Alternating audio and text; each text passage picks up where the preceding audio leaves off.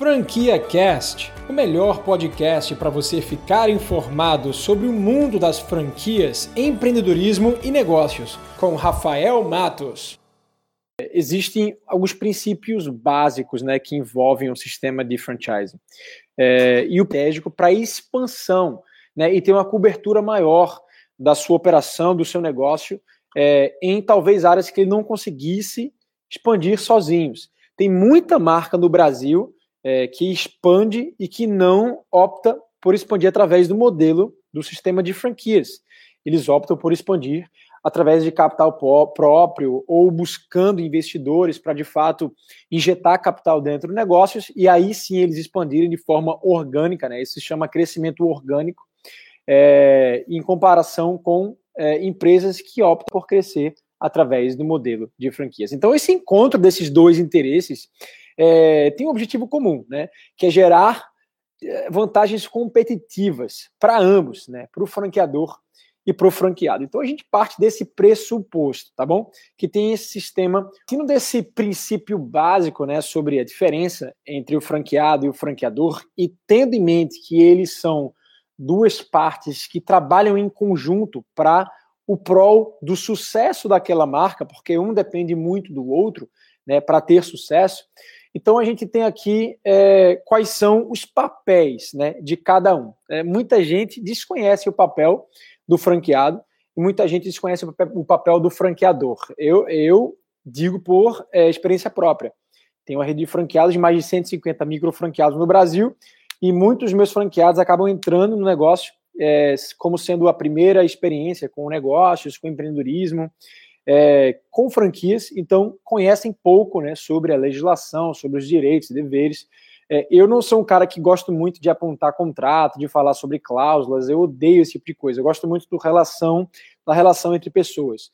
É, mas é muito importante que quando você invista o seu dinheiro em algo, numa franquia, é, você saiba exatamente onde você está entrando, saiba exatamente é, como é que você vai entrar e como é que você pode sair, quais são os direitos, o que que o franqueador ele vai de fato poder te obrigar, né, é, como obrigação sua dentro do papel de um franqueado, e o que que você vai cobrar do franqueador como papel dele obrigação dele, tá bom? Então vamos lá. Primeiro eu queria falar sobre o papel do franqueador. É, o papel é, o papel assim claro do franqueador é além, obviamente, de transmitir é, know-how, expertise. Quando eu falo know-how, eu quero dizer é, conhecimento, tá? Expertise são termos utilizados hoje nos negócios.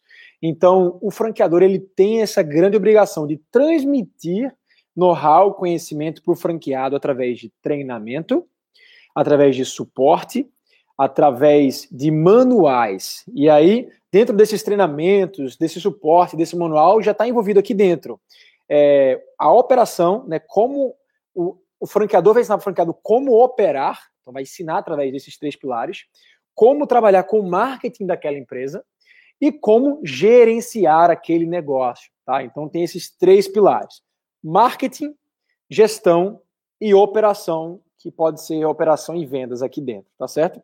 Então o franqueador ele tem esse papel de transmitir todo esse know-how de forma muito clara, objetiva, simplificada. O franqueado tem que receber os manuais e os treinamentos é, através de checklists. Ele tem, ele tem que receber esses treinamentos de forma muito simples, em campo, no dia a dia, né, com manuais, explicando exatamente como se faz. Então, a ajuda né, do franqueado e a, a atingir os seus objetivos é, passa a ser uma obrigação do franqueador ajudar o franqueado a atingir os seus objetivos. Além disso, ele também precisa proteger a posição estratégica da marca. Ele, como franqueador, ele detém o direito de uso da marca, ele detém, na verdade, ele detém o direito da marca, é dele. O franqueado, quando ele assina um contrato, ele passa a ter o direito de uso da marca, que é do franqueador. Então, o franqueador ele tem essa liderança clara e positiva, porque ele é o dono da marca, ele sabe aonde ele quer que a marca dele chegue. Então ele tem a visão, eu quero que a minha marca seja em 2025 a marca mais conhecida do mundo no meu segmento. Beleza. Então ele tem essa visão muito clara e estratégica. Todos os franqueados que entrarem nessa rede, eles têm que entender essa visão clara e estratégica do negócio e têm que aceitarem o papel deles para fazer com que aquele objetivo seja cumprido. E óbvio que quanto maior a empresa, a rede cresce, maior, mais, mais benefício o franqueado vai ter, porque a franquia vai ser mais conhecida, porque os negócios vão, ser, vão ficar sendo mais fáceis de serem é, vendidos, é o produto, o marketing vai ser nacionalmente trabalhado, então torna o negócio muito mais fácil. O sucesso de outro. Além disso, a franqueadora ela tem a obrigação e o direito de monitorar todos os padrões, monitorar e manter os padrões de atendimento, de produto, de excelência que ela preza.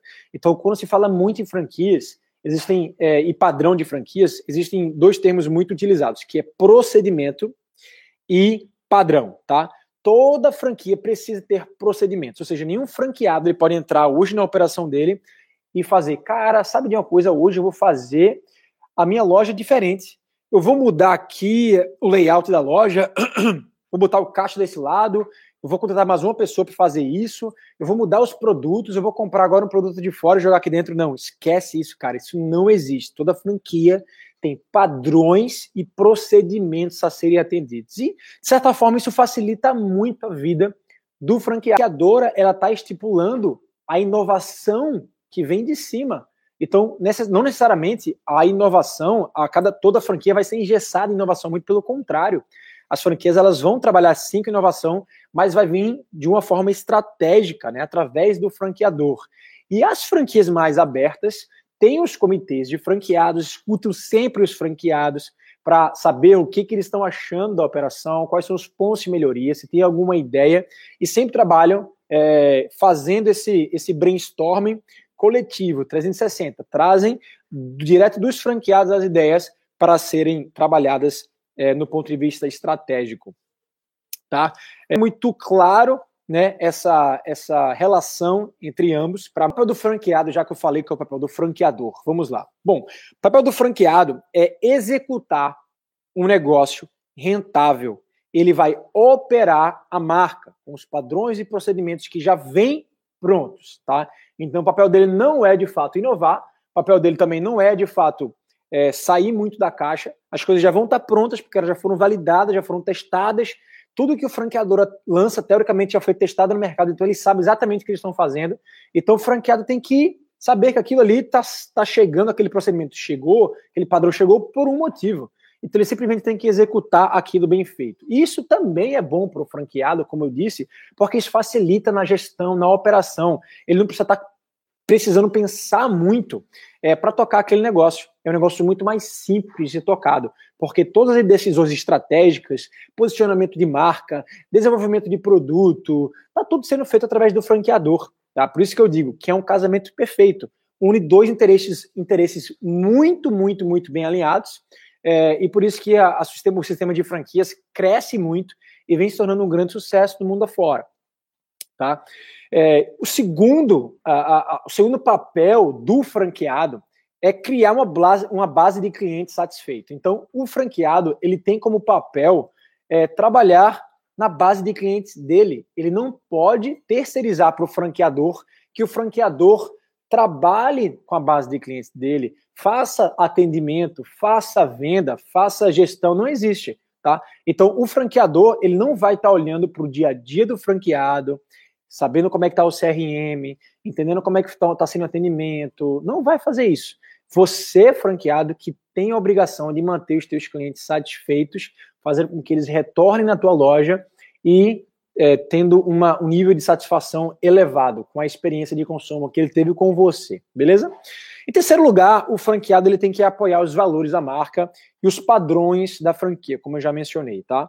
É, e por último, ele deve ser financeiramente saudável de forma a cumprir com todas as suas obrigações, tá? Então, as obrigações de um franqueado perante a franqueadora mensalmente são é, duas coisas, é, em duas formas. Primeira delas é, são os royalties, é, que são pagos para a franqueadora através de serviços que são prestados mensalmente da franqueadora para o franqueado.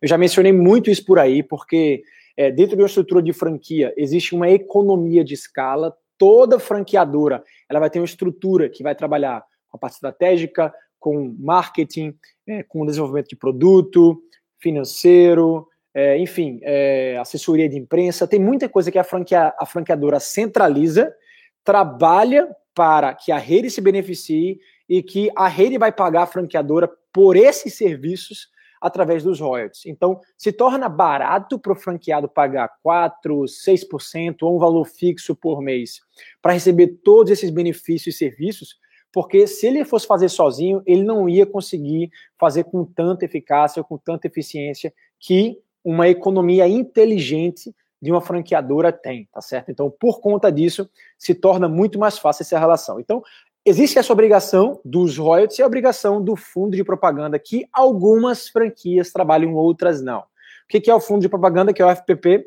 O franqueado ele paga mensalmente para a franqueadora em torno de 2% do faturamento para que a franqueadora trabalhe com um fundo específico, ela pega o dinheiro que todos os franqueados pagam, jogam numa conta corrente e desse fundo, desse valor, ela vai tomando decisão estratégica de como é que ela vai investir em publicidade, em propaganda, para que a, de, retorne para o franqueado é, o benefício de, um, de, uma mídia sendo bem feita, né, do resultado realmente é, vindo através de, é, é, é, de vendas, né, de cliente entrando na loja, de venda, de revenda e tudo mais. Muito franqueado reclama muito da falta de gestão do FPP da franqueadora, que é o fundo de propaganda. Por isso que muita franqueadora deixa na mão do franqueado fazer o seu próprio, a sua própria gestão de marketing, talvez contratar uma agência local, ou investir os 2%, é, prestando contas de como investiu, tá? Então, existem algumas formas de se trabalhar com FPP, mas os royalties, eles são padrões, é como, de fato, a franqueadora se sustenta. Porque, é, além da taxa de franquia que a franqueadora é, adquire, né, recebe no momento da, da entrada do contrato do franqueado, mensalmente os royalties são pagos. E é através desses royalties que toda franqueadora deve se sustentar. E aí eu quero passar para vocês agora uma informação que eu acho que muita gente não sabe, que é a seguinte. Nenhuma franqueadora com menos de 20 franquias na rede é sustentável somente por ser franqueadora.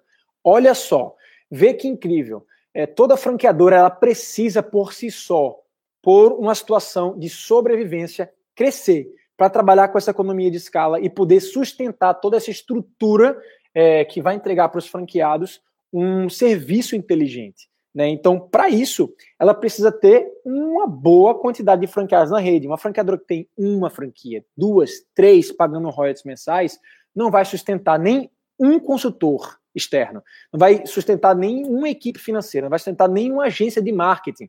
Então, é muito comum a gente ver as franqueadoras começarem a crescer se, sustentando pelas próprias unidades próprias. Então, a franqueadora, ela normalmente começa através de uma loja, de um modelo de negócio que foi validado por ela mesma, porque ela desenvolveu, ela tocou o negócio, ela criou o sistema de gestão, ela pensou na marca, idealizou tudo, todos os produtos, e aí ela empacotou, a gente chama de formatação de franquias, então ela tem tudo isso redondo, formata aquela unidade para franquias para serem clonadas. Então aquela unidade própria dela, que a gestão é dela, que tudo é dela, ela clona em outras franquias. Então, aquela base ali dela, ou uma unidade ou várias unidades próprias, passa a ser o sustento dela até chegar no nível de ter 10, 20, 30 franqueados na rede, para que aí sim ela passa a pensar como franqueadora e se sustentar como franqueadora. Olha como é incrível. Depois você pode fazer os cálculos porque faz todo sentido. Uma rede de franquias que fatura em média 60, 70 mil reais mensais, um varejo da vida, é, vai retornar pro, do franqueado para ela é, entre 4 a 6% de royalties, ou seja, a gente está falando em algo de 3 a 4 mil reais mensais, é, com 10 franquias, não sustenta, está falando de uma receita de 20, 30 mil reais. Quase não paga o aluguel de um escritório, quase não paga uma equipe né, de consultores, quase não paga o próprio franqueador.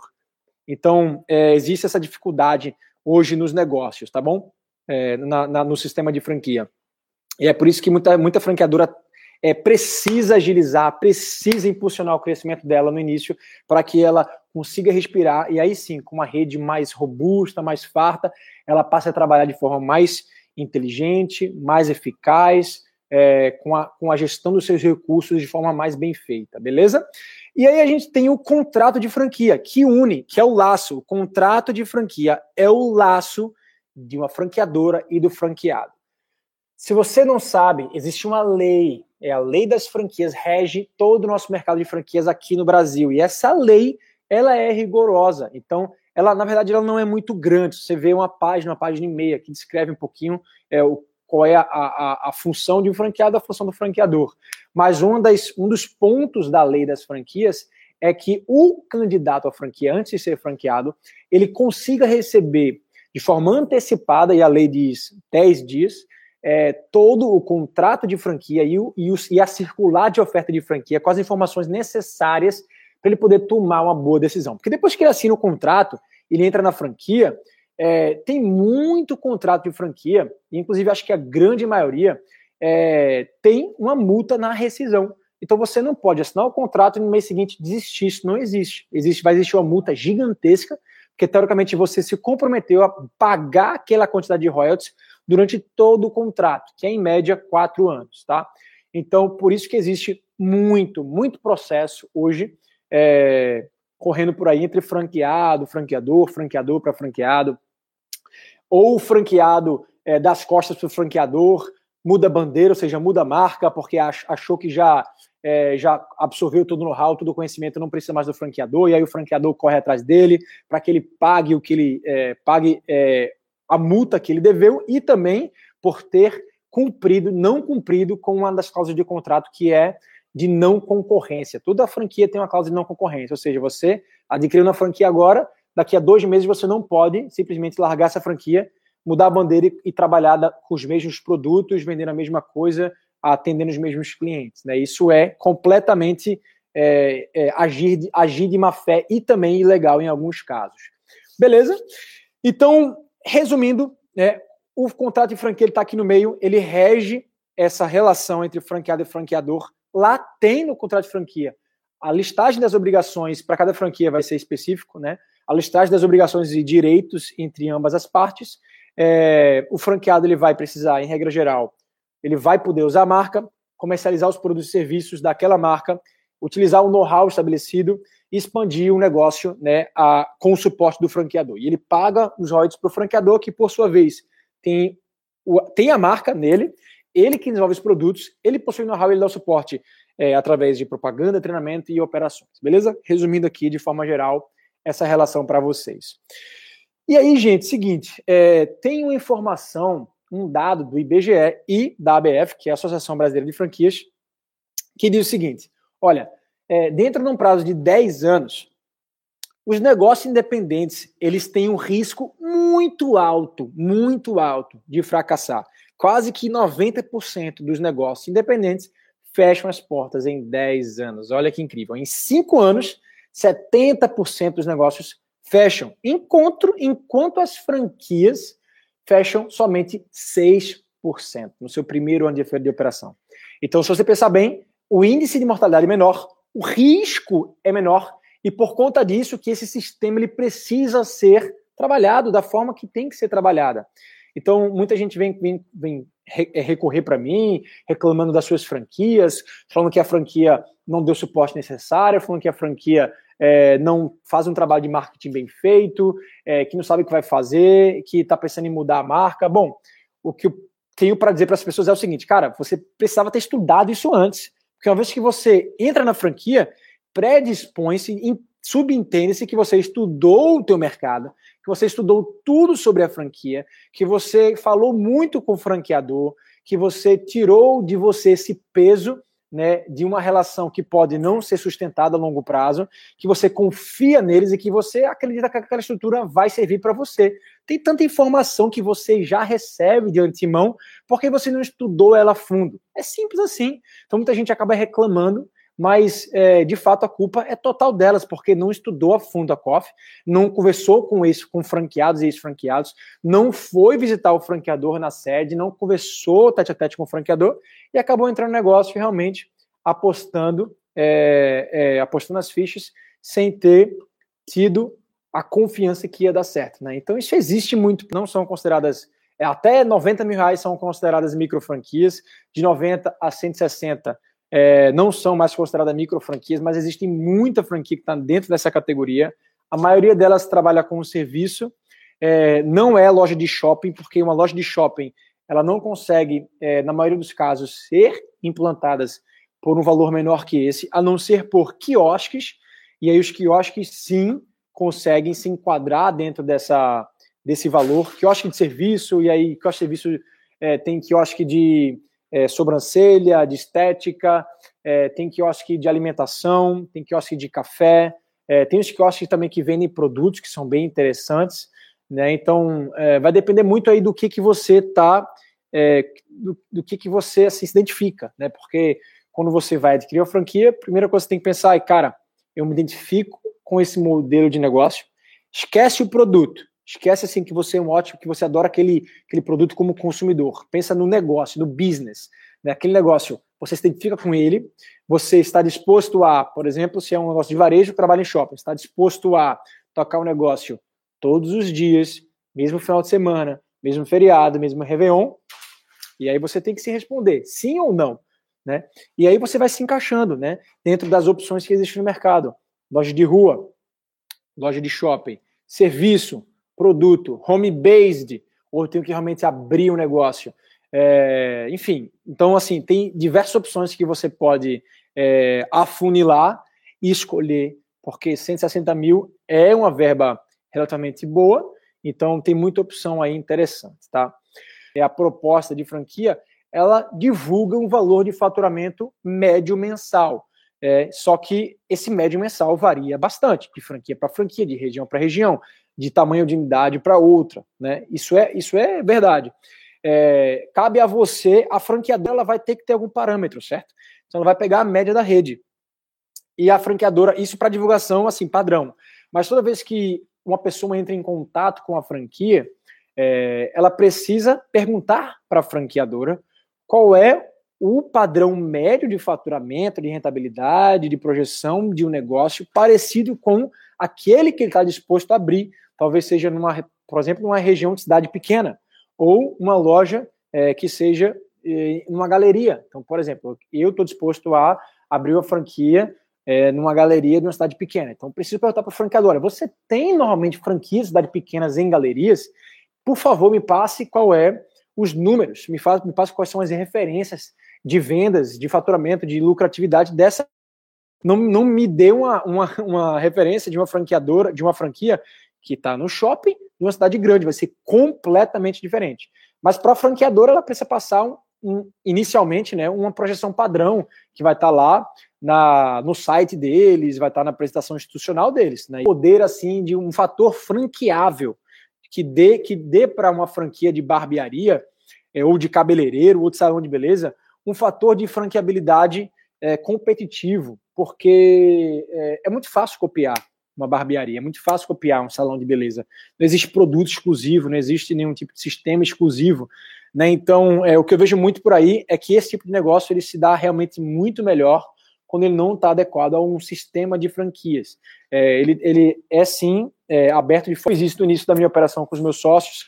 Eu iniciei a minha carreira de empreendedorismo trabalhando como funcionário de empresa, é, tive a sorte, sorte ou azar, na verdade, de me lesionar, então fui afastado pelo, pelo INSS, quebrei minha perna, passei dois meses parado, mas eu corri atrás, estava de muleta correndo atrás, fazendo o negócio acontecer em paralelo.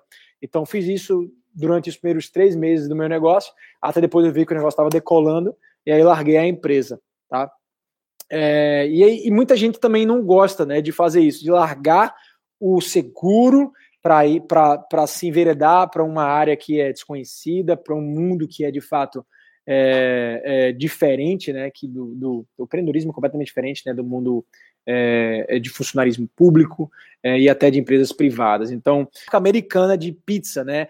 Há três anos atrás, é, eu morei nos Estados Unidos durante quatro anos, fui, fui é, estudante lá, universitário, recebi uma bolsa de atleta para jogar vôlei lá fora, então viajei os Estados Unidos inteiro jogando vôlei e estudando, e saí de lá com um modelo de negócio é, validado, né, através de uma, de, uma, de uma aula de empreendedorismo que eu tive, criei um case, trouxe para o Brasil uma marca de assistência técnica de iPhone, é, a gente ama, é apaixonado e muita gente também odeia, né, é uma polêmica muito grande né, essa relação.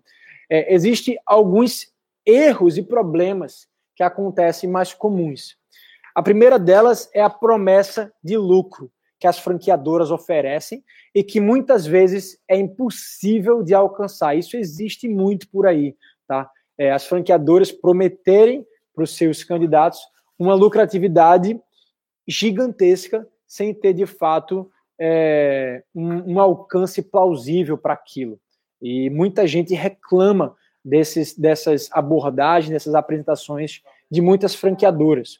Né? Uma segunda reclamação muito comum é a falta de assistência. Então, muito franqueado reclama que as franqueadoras não dão assistência necessária, que não passam as instruções, né, que não fazem treinamento bem feito e que largam o franqueado é, para que eles é, entrem em campo sem muita capacitação. E é um erro muito grave que uma franqueadora pode ter. A dor é a canibalização. Cara, é, a Subway é um exemplo prático de canibalização. Não sei se vocês vêm acompanhando, mas a Subway está em queda, assim, ó, queda profunda, porque eles abriram muito, uma Subway em cada esquina. Elas começaram a, a virarem canibais, uma concorrendo com a outra.